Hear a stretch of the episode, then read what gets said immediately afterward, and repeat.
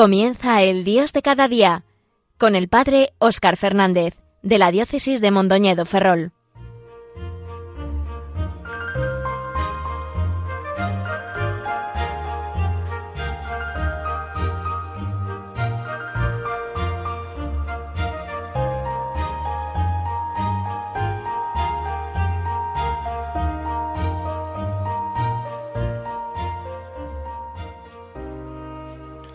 Buenos días a todos los que en estos momentos sintonizáis Radio María en este jueves 2 de abril de 2020. Deseo que hayáis comenzado el día con buen pie y que venga lleno de bendiciones, que en este día sintamos en cada momento el paso de Dios. También en estos momentos un tanto peculiares, difíciles, a veces críticos que nos está tocando vivir. Parece que ninguno podemos hacer como si no existiera el hecho de que casi todos los países occidentales estén en cuarentena, paralizados por un virus que está provocando tanta enfermedad y tanta muerte, y que además está cambiando tanto nuestros hábitos y nuestra manera de vivir. ¿Qué puedo deciros, queridos amigos? ¿Qué puedo compartir con vosotros que no sepáis o que no hayan dicho ya otros? Sin embargo, desde el respeto y la confianza, me atrevo a compartir algunas palabras con vosotros en este espacio del Dios de cada día en los próximos minutos. También intentar compartiros algo de, mi experiencia. También yo, como tanta gente, eh, llevo confinado eh, más de tres semanas aquí en, en Roma, que es donde estoy desde hace un año y medio, enviado por mi obispo para estudiar, para profundizar en la Sagrada Escritura. Cuando llegó el momento de escuchar, de enterarnos de que se iban a cortar los vuelos entre España e Italia, mucho antes de, bueno, mucho antes, no, unos días antes de que en España brotara eh, todo lo que se está viviendo ahora, eh, yo opté por quedarme aquí en vez de irme a España, así como hicimos los sacerdotes que vivimos en la Iglesia Nacional Española de Roma, que es la iglesia que hay en Roma, especial para los españoles, donde se celebra el culto en español y que de alguna manera quiere ser como, como la casa de los españoles que, que, vienen a Roma por algún motivo, donde puedan sentirse pues en su propio país estando fuera. Y en esta, en esta Iglesia Nacional Española, en la casa que, que, que la rodea y que está adosada a ella, donde vivimos varios sacerdotes estudiantes, eh, estamos intentando llevar la vida lo mejor posible. Los que tenemos clase continuamos en las clases trabajando a través de, de, Internet y de todos los medios electrónicos y modernos que hoy tenemos a nuestra disposición. Llevamos una vida en común, con una oración en común, celebrando la Eucaristía cada día y así de una manera un poco distinta a lo que estamos acostumbrados seguimos con un estilo de vida fraternal, con una vida medianamente en común con nuestra oración y con nuestro estudio. Y antes de nada me gustaría recordar que tal día como hoy, 2 de abril, hace ya 15 años fallecía un santo. El 2 de abril de 2005, a eso de las nueve y media pasadas de la noche, fallecía aquí en Roma, en el Vaticano, el Papa Juan Pablo II acompañado por medio mundo que con su oración, su recogimiento y su testimonio conmovió el planeta entero. Esto fue ya hace 15 años. Yo tenía por aquel entonces también 15 años, justo la mitad de mi vida. Podría parecer que soy de otra generación, que Juan Pablo II me queda muy atrás, y es cierto que mi vida de cristiano más consciente fue con el Papa Benedicto y así mi tiempo de seminario, y que mi tiempo de ministerio sacerdotal hasta el momento fue todo él con el Papa Francisco. Pero también es innegable que desde niño, como a tantos de mi generación, fue la figura del Papa Juan Pablo II la primera que se grabó en nuestra mente y su testimonio el que nos cautivó profundamente en el corazón y que contribuyó a que deseásemos seguir a Jesucristo como él lo hacía. Para mí el Papa era Juan Pablo II y me costaba pensar que pudiera haber habido otro antes o que pudiese venir otro después. También en el tiempo de, estudio, pues el magisterio de Juan Pablo II, al ser tan largo y fructífero, pues lo hemos estudiado y estamos viviendo todavía de ese magisterio y el magisterio de los papas que vinieron después, pues continúa eh, su estela al mismo tiempo que el suyo continuaba el de sus predecesores y de manera especial el magisterio del Gran Concilio Vaticano II. Recuerdo que aquel 2 de abril eh, se seguía por la televisión eh, todos los momentos del final de la vida del Papa, el trance final de la enfermedad del Papa y su paso hacia la casa del Padre. Yo también lo hacía con mis 15 añitos, viéndolo desde la televisión de mi casa. Y recuerdo cómo todas las televisiones mostraban aquella plaza de San Pedro abarrotada de gente, y no puedo evitar sentir el contraste con lo que vivimos hoy. Las multitudes en la plaza de San Pedro cuando murió Juan Pablo II, por un lado, y la plaza de San Pedro vacía, como veíamos estos días, desde que se decretó este, estas normas de no poder salir de casa si no es por motivo justificado hasta el punto de que el pasado viernes veíamos la plaza de San Pedro vacía y el Santo Padre Francisco subir solo hacia el, hacia el altar improvisado desde donde iba a impartir la bendición Urbi et Orbi con el Santísimo Sacramento. Tuvimos que verlo desde la televisión. Aún así, la cercanía del corazón podía ser más grande que si estuviésemos justo al lado, porque para Dios y sus cosas y para la comunión de los santos no hay fronteras. El 2 de abril de 2005 era sábado, era ya por la tarde y era ya Pascua, porque Semana Santa había coincidido un poco antes, había caído un poco antes que en este año. Y estábamos entrando ya en el Domingo de la Divina Misericordia, fiesta que el propio Papa Juan Pablo II había instituido, inspirado por las apariciones de Jesús Misericordioso Santa Faustina Kowalska en la primera mitad del siglo XX. Del corazón abierto de Jesús manó sangre y agua, signos de la misericordia divina hacia el mundo entero y hacia nosotros pecadores.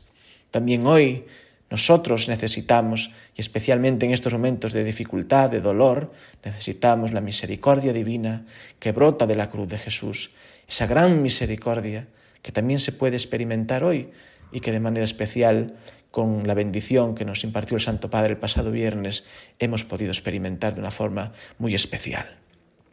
Vamos a escuchar ahora una canción, El pescador, que está dedicada a la figura de Juan Pablo II, pero que en última instancia nos remite a aquel que es la razón de todo, el verdadero pastor, el verdadero guardián de nuestras vidas, Jesucristo el Señor.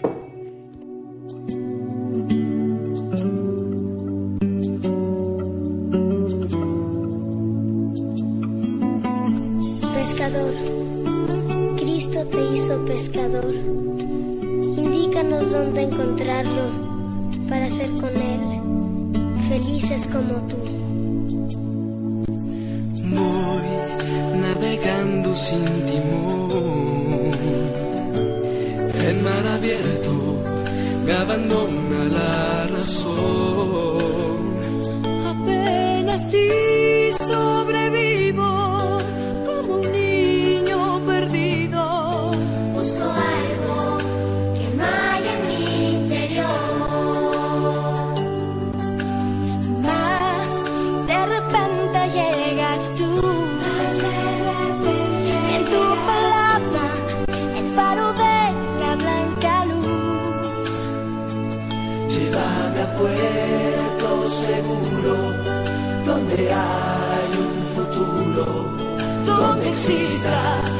Un cielo más azul.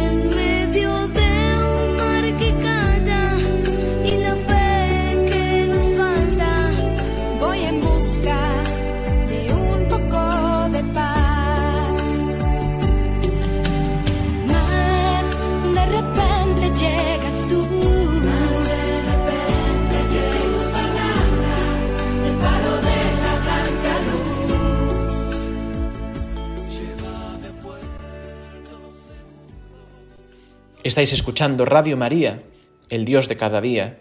Y os habla hoy Óscar Fernández, sacerdote de Mondoñedo Ferrol, que os habla desde Roma. Si Jesús envió a sus apóstoles a ser pescadores de hombres para traer de nuevo a los seres humanos hacia Dios, Él es el verdadero pescador, el que nos lleva a la casa del Padre. En esta canción que hemos escuchado se hace referencia también a la barca de Pedro, que es abatida por muchos vientos de todo tipo, que a veces parece hundirse. Benedicto XVI utilizó muchas veces esta imagen para referirse a la experiencia de la Iglesia en el tiempo de su pontificado.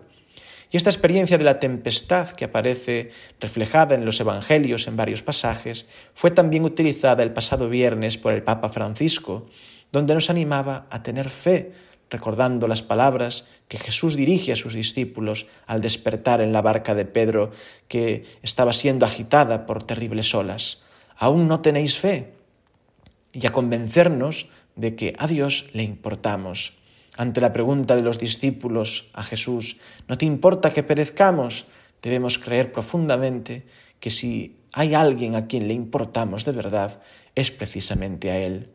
Para Él no somos un número, no lo somos nadie, ni los que fallecen, ni los enfermos, ni los que trabajan por el bien de los demás, desgastando ahí sus fuerzas, ni los que siguen cumpliendo con su obligación, ni los que se quedan en casa.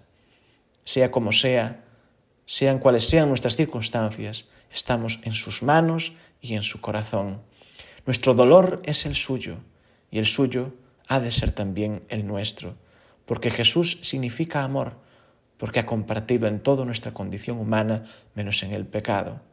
Y en medio de la tormenta es Jesús quien puede calmar la tempestad y transformarla en bonanza.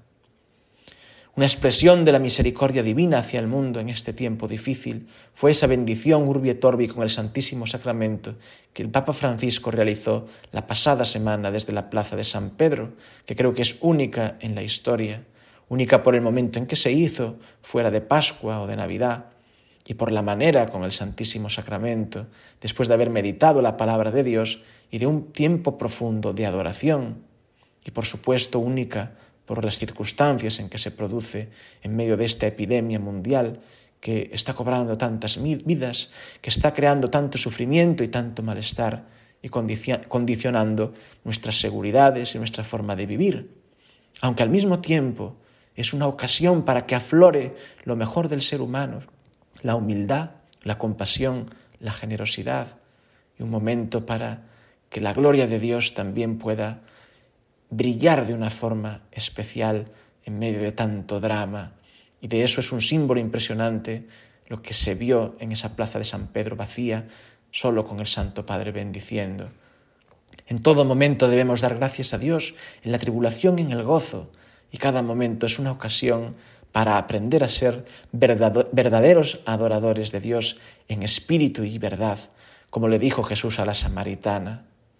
Así Papa Francisco quiso que este viernes, cuando tuvo ese momento en que se transmitió eh, por el mundo entero la bendición en la plaza de San Pedro, estuviera también presente el crucifijo de la iglesia romana de San Marcello al Corso. Este crucifijo se considera milagroso, pues en 1519 se sacó en procesión en un tiempo de peste y esta peste empezó a amainar al terminar el tiempo de, los días de procesión. Y fue un hecho muy significativo que trasladaran allí este crucifijo. Como todos los crucifijos, nos muestra las heridas del Redentor, su costado abierto y sus brazos abiertos, que como al mismo tiempo la columnata de la plaza de San Pedro abrazan Roma y el mundo, como Dios abraza al mundo, como Cristo abraza al mundo. Y así también lo hace la Madre Iglesia, que es el cuerpo místico de Cristo en la historia. Dios nos abraza en cada momento, nos regala su gracia y su perdón. Y en medio de este tiempo de cuaresma, ya a las puertas de la Semana Santa, Estamos llamados a acoger este perdón, a acoger esta misericordia divina, a llorar nuestros pecados, al mismo tiempo que lloramos por todo lo que nos hace sufrir y preparar el corazón para dejarnos purificar y llenar por Dios.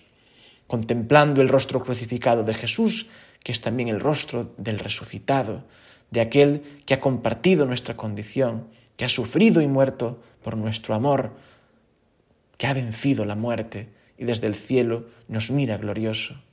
Él mismo es nuestro cielo, que nos sale al encuentro, que nos da fuerza y nos va llevando hacia Él con la gracia de su Espíritu. También San Juan Pablo II al inicio del nuevo milenio nos animaba a contemplar el rostro crucificado y resucitado de Cristo, Redentor del hombre. Y también hoy más que nunca necesitamos su redención, ser redimidos de tantas cosas, hasta del daño que nos hacemos a nosotros mismos y a nuestro mundo.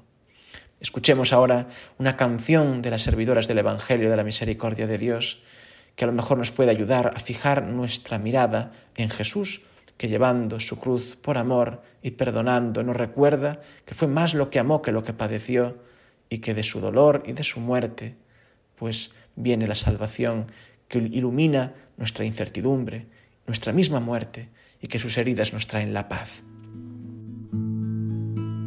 No parece que fueras a la cruz por la paz de tu rostro sereno y la fiesta que haces de camino por encontrar al que habías perdido. Las espinas que llevas por corona, tú las sientes más que nadie y las soportas, porque sabes que traen la salud y el perdón a nuestro pobre corazón. Mucho más amaste. Que padeciste, te compadeciste de nuestra debilidad, lleno de dolores, los volviste amores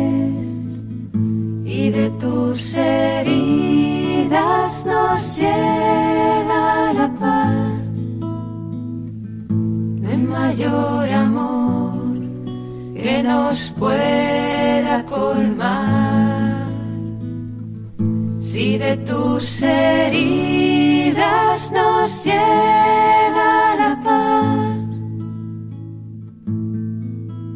Descendiste hasta el valle de la cruz para sacarnos de las sombras de muerte.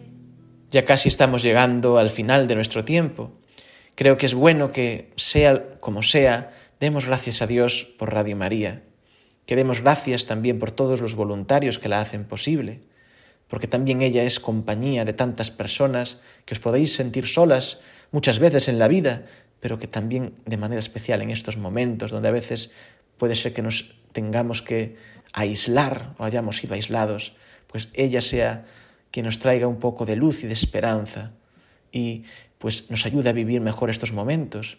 Y qué importante es tener a alguien a nuestro lado, aunque no sea físicamente, y una voz que nos recuerde que Dios está ahí y que nos ama, que no estamos solos, que también hay una multitud de personas, de personas buenas, de personas de Dios que están a nuestro lado y que en definitiva, al final, a pesar de todo, todo saldrá bien. Esta frase, todo saldrá bien, se ha convertido en un lema en estos días por aquí, y es fácil ver en los balcones de las casas pancartas con un arco iris y esta frase, todo saldrá bien. Quizá muchos de los que la utilizan lo hacen para infundir optimismo y coraje, para ayudarnos a resistir psicológicamente, que esto es muy importante. Pero no se trata de un simple optimismo humano, aunque esto se pase inadvertido para muchos. El cristiano siempre busca fundamentos más profundos, porque la fe es algo firme y no solo es una idea bonita que, a modo de clavo ardiendo, sirve para agarrarnos. La frase de que todo saldrá bien se atribuye en su origen a lo que Jesús le dijo en una revelación a Santa Juliana de Norwich, una mística de la Edad Media del siglo XIV, que vivió la peste negra y otras calamidades, pero que nos dejó, sin embargo, un mensaje de profunda confianza en la providencia divina. En una catequesis que el Papa Benedicto XVI dedicó a esta santa en el año 2010, decía, Dios, sin embargo, tampoco en los tiempos de tribulación cesa de suscitar figuras como Juliana de Norwich para llamar a los hombres a la paz, al amor y a la alegría. Juliana de Norwich comprendió el mensaje central para la vida espiritual. Dios es amor Y sólo cuando se abre a Él totalmente y con confianza total a este amor y se deja que éste se convierta en la única guía de la existencia, todo se transfigura, se encuentra la verdadera paz y la verdadera alegría y se es capaz de difundirla alrededor. Si Dios es sumamente bueno y sabio, ¿por qué existen el mal y el sufrimiento de los inocentes? También los santos, precisamente los santos, se plantean esta pregunta iluminados por la fe, nos dan una respuesta que abre nuestro corazón a la confianza, a la esperanza. En los misteriosos designios de la providencia, también del mal sabe sacar Dios un bien más grande. Como escribió Juliana de Norwich, aprendí de la gracia de Dios que debía permanecer firmemente en la fe y que debía, por tanto, creer firme y perfectamente que todo habría acabado en bien. Si entregamos a Dios, a su inmenso amor, los deseos más puros y más profundos de nuestro corazón, nunca seremos decepcionados y todo estará bien, todo será para bien. Este es el mensaje final que Juliana de Norvis nos transmite y que también yo os propongo hoy. Y con estas palabras de Santa Juliana de Norwich y de Benedicto XVI quería concluir hoy.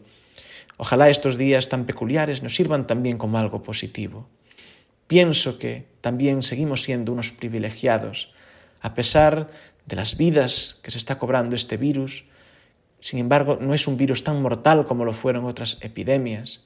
Tenemos además unas posibilidades sanitarias y tecnológicas que en otros momentos de la historia no tuvieron. Estamos comunicados por las nuevas tecnologías de una manera impresionante, que esto nos permite estudiar y trabajar desde casa, y estar cerca de quienes viven a miles de kilómetros. No todo es perfecto, pero tenemos muchas razones para dar gracias a Dios, incluso en las dificultades y también a nivel humano. También este tiempo nos está ayudando a valorar un poquito más lo que realmente importa. Estamos llamando tal vez a esas personas que hacía mucho tiempo que no comunicábamos con ellas y a darnos cuenta de lo mucho que las queremos y de lo mucho que nos quieren. Ojalá todo este tiempo nos ayude a no aspirar a grandes cosas. Todo esto nos ayuda a romper nuestra soberbia y nuestro afán de suficiencia. Estamos teniendo una especie de cuaresma forzosa que ojalá la acojamos voluntariamente para refrenar este afán de suficiencia, para refrenar nuestro orgullo, para volver a una fe más pura y más fuerte, para volver a Dios y dejar que Él sea nuestro verdadero fundamento y no las cosas de este mundo que pasan. Que cuando termine todo esto busquemos con más empeño a Dios, celebrar de verdad sus sacramentos, la reconciliación y sobre todo la Eucaristía, la comunión. Que este tiempo nos ayude a reavivar nuestra verdadera esperanza, que es esperanza en el reino de Dios. Como recuerda la profecía de Daniel, los reinos de este mundo se suceden unos a otros y caen, pero el reino de Dios y el de los hijos del Altísimo no será destruido jamás. Que todo esto nos ayude también, como nos está ayudando, me parece, a crecer en el amor, en la caridad, en la compasión, ayudando en lo que podamos e intentando vivir sin más, con mucho amor, extraordinariamente, lo más ordinario y normal de nuestra vida, reconciliándonos con quien podemos estar un poco peleados, amando intensamente a los que tenemos al lado en nuestra casa, con una actitud de profunda entrega y donde sí, como tanta gente está demostrando estos días. Sin duda, todo esto es un don de Dios y puede seguir siendo un don de Dios. Un fuerte abrazo, que María, Nuestra Señora de los Dolores, nos sostenga con esa fuerza que a ella le sostuvo al pie de la cruz y que sea nuestro modelo y nuestra guía para vivir con intensidad la Semana Santa que vamos a iniciar y la Pascua de Resurrección. Que el Señor os bendiga.